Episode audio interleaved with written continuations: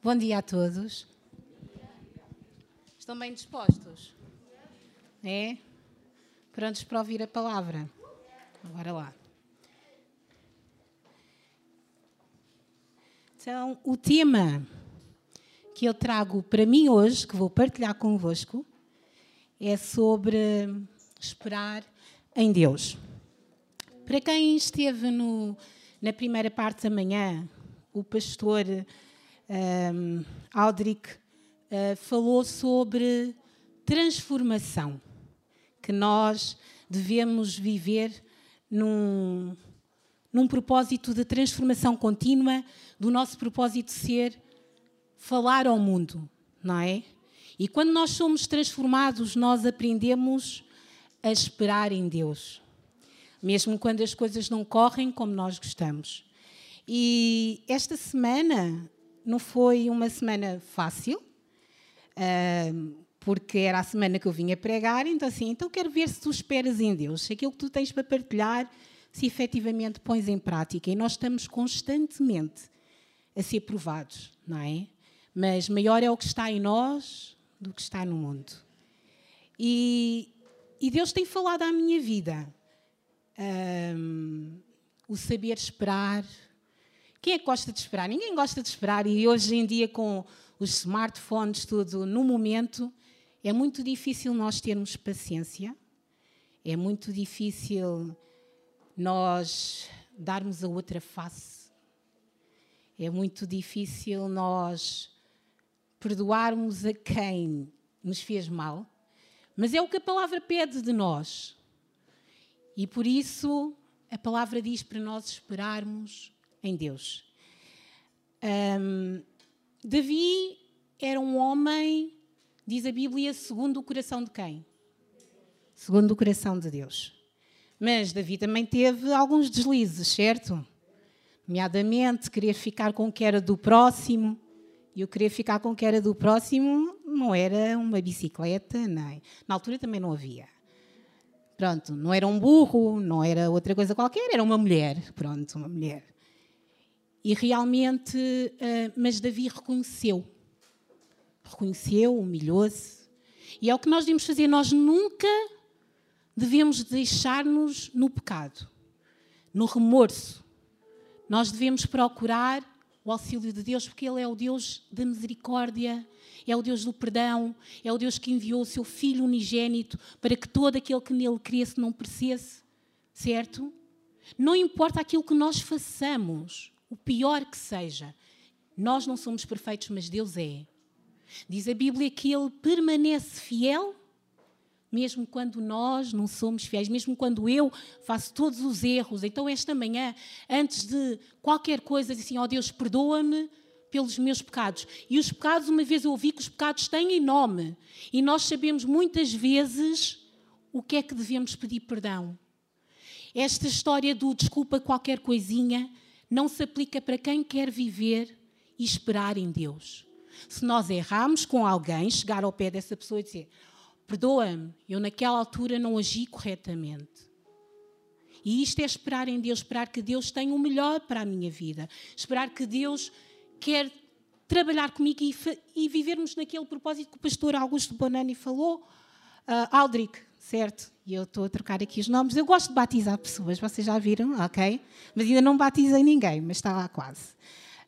Um, e esperar em Deus envolve isto.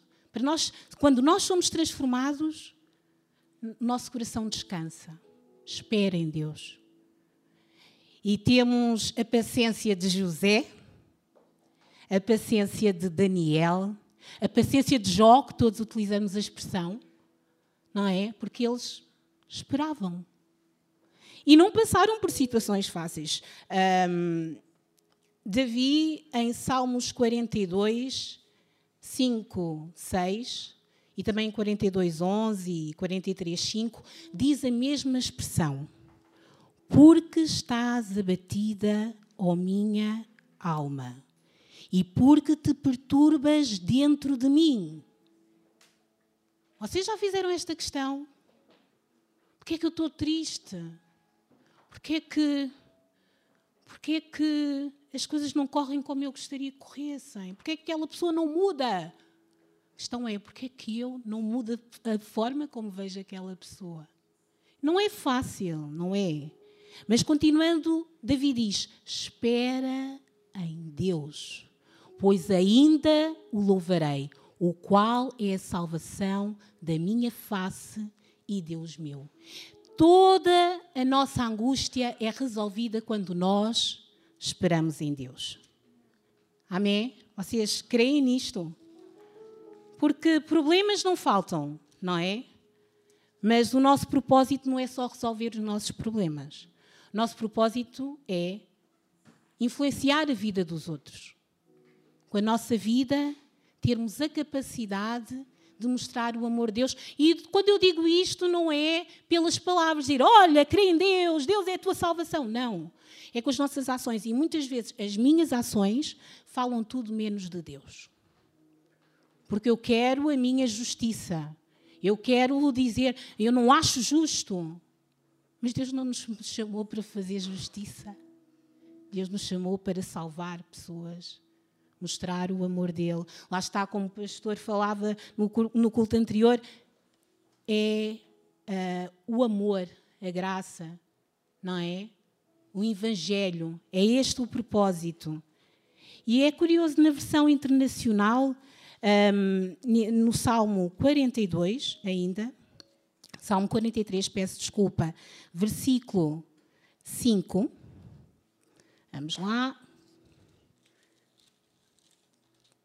Diz assim: Porque você está assim tão triste, ó minha alma. Aqui nesta versão quase que trata a alma como alguém, eu virar-me para mim própria e dizer assim, oh Anícia, porquê que estás tão triste?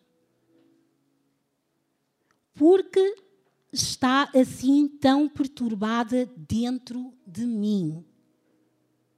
Ponha a sua esperança em Deus, pois ainda o louvarei, Ele é o meu Salvador e meu Deus. Quando nós esperamos em Deus, nós cremos que Deus é o nosso Salvador. Não importa as coisas que falem acerca de nós, não importa as dificuldades que às vezes temos na escola, às vezes temos no trabalho, porque esses são os nossos campos de atuação. E é claro que é aí que nós vamos ser colocados à prova. É claro que é aí que nós vamos ter que mostrar o que nós sabemos esperar em Deus.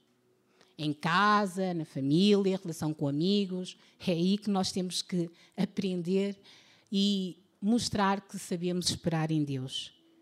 Jeremias 17, 5 diz: Assim diz o Senhor: Maldito o homem que confia no homem e faz da carne o seu braço e aparta o seu coração do Senhor. Na versão internacional diz: Maldito o homem que faz da humanidade o seu braço e afasta o seu coração do Senhor. Quando nós estamos por nós próprios, dificilmente, dificilmente o nosso coração está com Deus. Quando nós confiamos nos nossos estatutos, no nosso trabalho, quando confiamos nas pessoas que conhecemos. Quando eu digo aqui o confiar, não há mal em confiar. É quando a confiança está, ela é que me vai resgatar, ela é que me vai salvar. Não, a nossa salvação vem de Deus. Não é? Às vezes, ou, confiar assim, eu não, eu agora eu terminei o meu curso, agora tenho condições para arranjar de certeza um melhor trabalho. Não é por nós, é pela graça de Deus esperar e mesmo que isso não aconteça, esperar. Eu esta semana, normalmente eu tenho, uh, tenho muitos amigos, graças a Deus, e por, por vezes pedem-me uh, uh, que ore pelas pessoas, por situações. E esta semana eu tinha pedido a oração por uma sobrinha de uma amiga minha, de uma grande amiga minha, e e tinha pedido que a situação dela, que ela já era uma terceira vez que ela ia fazer um exame e ela precisava passar esse exame E então pedi as orações a quem, às pessoas que, que também conheço, nomeadamente também o pastor, estava incluído nesse pedido, uh, para que ela tivesse calma. E ela enviou uma mensagem à minha amiga, à sua tia, a dizer: Eu sei que Deus está comigo. E ela foi nesta confiança. E eu estive a orar, e as pessoas também pediam oração, estiveram a orar. E, e quando eu estava a orar, eu senti da parte de Deus que disse assim: Olha, ela não vai passar. Mas à quarta vez que ela for fazer, ela vai. Assim, oh Deus, que, que mensagem é esta que tu me dá, trazes ao meu coração? Eu estou a, orar a ti para, para que ela passe e tu dizes-me isto. E depois liguei para a minha amiga e disse assim: Olha, eu estive a orar e foi isto que eu senti, antes dela me dizer alguma coisa. Mas ela que não desista, porque é a quarta que ela vai passar. Isto implica o esperar em Deus. Esperar em Deus não significa que nós vamos obter aquilo que nós queremos. Esperar em Deus significa confiar nele e saber que, independentemente da circunstância, Ele continua comigo. E claro que ela chorou imenso, que ela queria passar, mas eu disse assim: Olha, dá-lhe esta palavra de conforto. Diz que antes de, eu, de, de tu me dizeres, que foi esta palavra que eu senti da parte de Deus para ela, para ela continuar a confiar no Deus Todo-Poderoso. Porque aquele que é fiel numa mínima coisa sabe quantos cabelos nós temos na nossa cabeça, sabe tudo acerca de nós. Diz a Bíblia que ainda nenhum dos nossos dias era contado, Deus já sabia. Há pouco na pregação anterior dizia que nós somos feitos à imagem e semelhança de Deus. Isto é fantástico. E esta semelhança tem de transmitir isto, este relacionamento. Mas eu só, só, consigo ter relacionamento com Deus quando eu também faço a minha parte. E às vezes eu sei, estamos cansados, não apetece orar, estamos cansados, não apetece ler a Bíblia, mas faz hoje um desafio com Deus. Deus, todos os dias, de manhã ou, ou, ou então ao final do dia, eu quero ler um, um versículo da tua palavra, ou quero ler um capítulo, ou quero começar a ler um livro. Porque é a palavra que nos instrui e ajuda-nos a esperar. Porque eu não posso esperar o vazio. Porque se eu não alimento a minha alma, como é que Deus trabalha em mim? Se eu não vou lembrando naquelas situações que eu vou passando da palavra. Não é? E eu tenho que me aqui guiar nos meus apontamentos, porque quando eu começo a falar, isto é, é, é defeito de, de formação, de formadora. ok? Então, porque não podemos esperar na nossa força? É curioso que em Salmos 39, querem ir comigo? Salmos 39. Mas lá, agora é tudo smartphones, não é? Mais fácil. Então, diz assim: Eu disse Vigiarei a minha conduta e não pecarei em palavras. Eu consigo fazer isto. Eu, se, se quando me observar a fazer qualquer coisa de mal, é, Anícia, calma aí. Tu consegues. E quando as pessoas estiverem a falar mal de ti, nem digas nada. Fica ali, firme. Não é? E o salmista continua a dizer: porém mordaça em minha boca enquanto os ímpios estiverem na minha presença. Enquanto me calei resignado e me contive inutilmente, a minha angústia aumentou. Por quê? Porque eu não posso ir por uma posição de a mim ninguém me atinge eu sou forte. Não diz a Bíblia que quando eu sou fraca, então é quando eu sou forte. Porque ele tentou, ele tentou, não, não, eu não vou deixar que as pessoas me chateiem, não vou deixar que esta situação me aborreça. Quando ele estiver ao meu lado, eu nem sequer falo.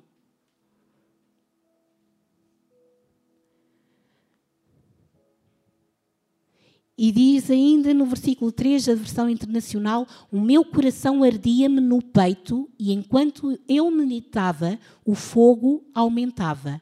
Então comecei a dizer: Mostra-me, Senhor, o fim da minha vida e o número dos meus dias, para que eu saiba quão frágil sou. Deste aos meus dias o comprimento de um palmo. A duração da minha vida é nada diante de ti. De fato, o homem passa, não passa de um sopro. Então nós não podemos confiar na nossa força. Temos que aprender a esperar em Deus. Amém? Aqui fala de mordaça. Ele pôs uma mordaça, não, eu, um freio. O que é que, para, que é que se, para que é que servia o freio, a mordaça? Normalmente era, era uma peça de metal que se mete na boca dos animais, não é? Para os guiar. Então o que ele estava a dizer, eu, eu vou guiar-me. Eu sozinho consigo guiar-me. Mas não. Diz que quando ele tentou fazer isso, a dor, que já era grande, aumentou. A dor que era grande aumentou. Salmos 27 diz: Uns confiam em carros e outros em cavalos, mas nós faremos menção do nome do Senhor nosso Deus. Uh, aqui, confiar no nome de Deus, esperar em Deus. A palavra da salvação, em Isaías 55, 7, diz: Deixe o ímpio o seu caminho e o homem maligno os seus pensamentos. E se converta ao Senhor, que se compadecerá dele, torne para o nosso Deus, porque grandioso é em perdoar. Voltando ao que eu tinha dito inicialmente, não há nada que nos possa afastar do amor de Deus. Não há nada.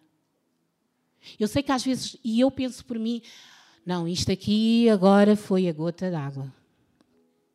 Isto acho que Deus agora já nem quer saber de mim para nada. Mas Deus quer. Deus quer continuar a trabalhar contigo. Deus tem um propósito desde o dia que tu nasceste. Deus é fiel. Deus é grandioso em perdoar naquela situação, disseram: Oh, mestre, mestre, quantas vezes eu devo perdoar o meu irmão? O que é que Jesus respondeu? Ah, umas sete. Ele disse: Sete, sete. Sete, sete é, é, é, é, qualquer coisa. A mesma coisa, atenção. Mas o nosso papel aqui, porquê? Porque é que eu terei a capacidade de perdoar estas vezes todas? E aqui não, é, não fala do número, do número uh, uh, aritmético, 70 vezes 7. Aqui é a nossa capacidade de moldar o nosso coração e esperar em Deus que aquela pessoa mude. Porque uma coisa que eu tenho aprendido é: eu não vou mudar pessoas, esse papel é de Deus. O que eu vou fazer é mostrar o que Deus é para mim. E quem eu tenho de mudar é a minha pessoa. Isto já não, eu vou mandar-lhe aquele vídeo, que é um vídeo poderoso, tem passado no YouTube, toda a gente tem visto. Quando ele vir este vídeo, uau!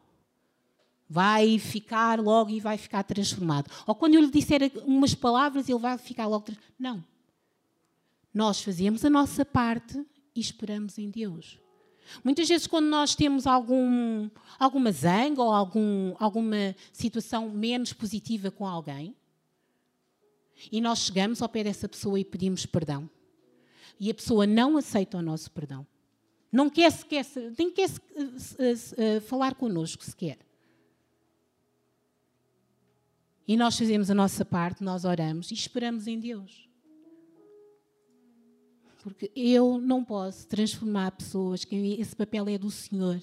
Eu posso orar por elas, posso meditar na palavra e posso aprender a saber esperar em Deus. Porque o nosso tempo não é o tempo de Deus, não é? Diz a Bíblia: aquilo que o ouvido não ouviu, o olho não viu, são as coisas que Deus tem preparado para aqueles que o amam. E o que é que é amar em Deus? Amar, amar a Deus é esperar em Deus.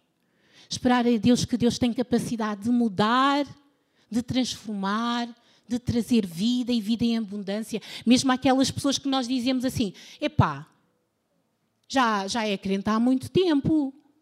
Epá, isto não se admite. E mais, foi Ele que me chamou para o Senhor, foi Ele que me deu a palavra de Deus e agora faz-me estas coisas. Como é que é possível? Diz a Bíblia que nós não vamos nos poder justificar com ninguém. Nós vamos ter de falar de nós. Deus não vai pedir para eu falar do José, do Augusto, do António. Deus vai pedir para eu falar de mim. Anícia, o que é que tu fizeste com a tua vida? E esta Anícia é uma Anícia falha, uma Anícia que peca, uma Anícia que está aqui hoje a partilhar convosco a palavra pela graça de Deus. E quando eu vos disse que esta palavra primeiramente é para mim, é porque é para mim. E eu partilho convosco pela graça do Senhor. Devemos esperar em Deus. Lucas 18, 19 e Mateus 19, 17 fala da história de um jovem rico. Marcos 10, 18 também fala sobre esta história. Vocês querem abrir comigo? Em Marcos 10, 18. Peço desculpa, Mateus 19, 17. Quem já abriu diz amém.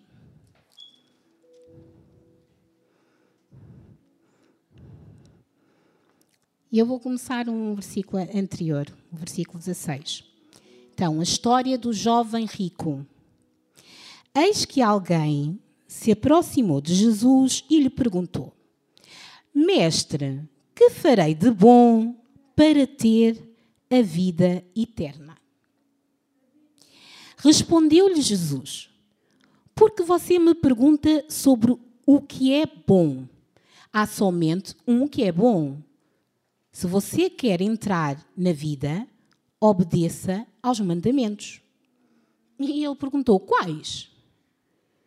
Jesus respondeu: não matarás, não adulterarás, não furtarás, não darás falso testemunho, honra teu pai e tua mãe, amarás o teu próximo como a ti mesmo. Disse-lhe o jovem: Ah, isso tudo tenho obedecido, então o que é que me falta ainda? E Jesus, Jesus respondeu: Se você quer ser perfeito, Vá, venda os seus bens e dê o dinheiro aos pobres, e você terá um tesouro nos céus.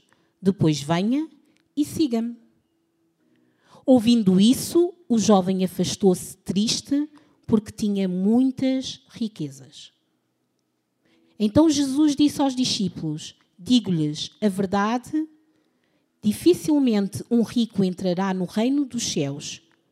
E lhes digo ainda: é mais fácil passar um camelo pelo fundo de uma agulha do que um rico entrar no reino dos céus.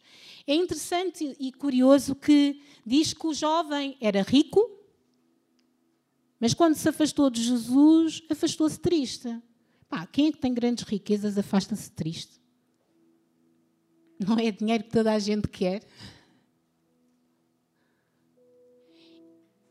Ele afastou-se triste porque ele tinha a força dele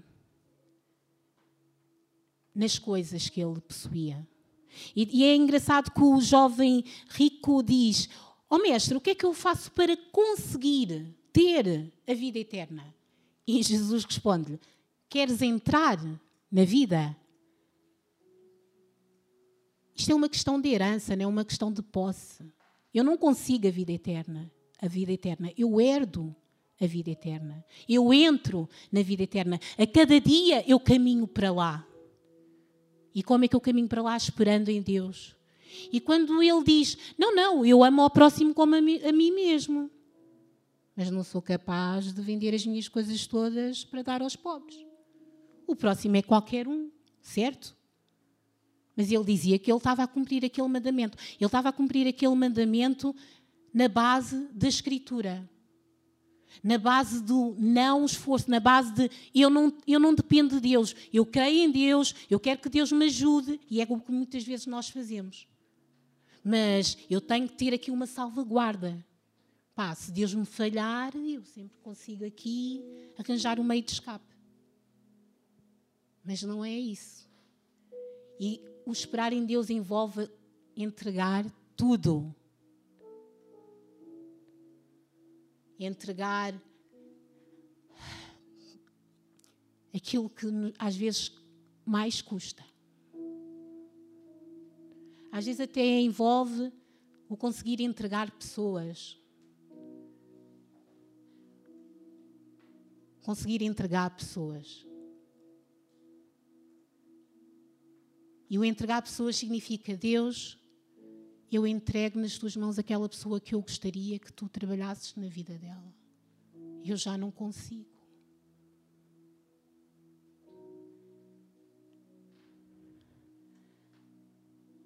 E a Bíblia diz para não colocar a nossa força nas coisas que nós queremos alcançar, mas deixar que Deus trabalhe conosco. Não por força nem violência, mas pelo meu espírito, diz o Senhor. Aqui o entrar evoca esperar. Aquele que perseverar até ao fim será salvo. Não se trata de uma competição para ver quem chega primeiro. Diz a Bíblia que aquele que julga estar em pé, cuidado para que não caia. E eu já estou aqui a ultrapassar o meu tempo.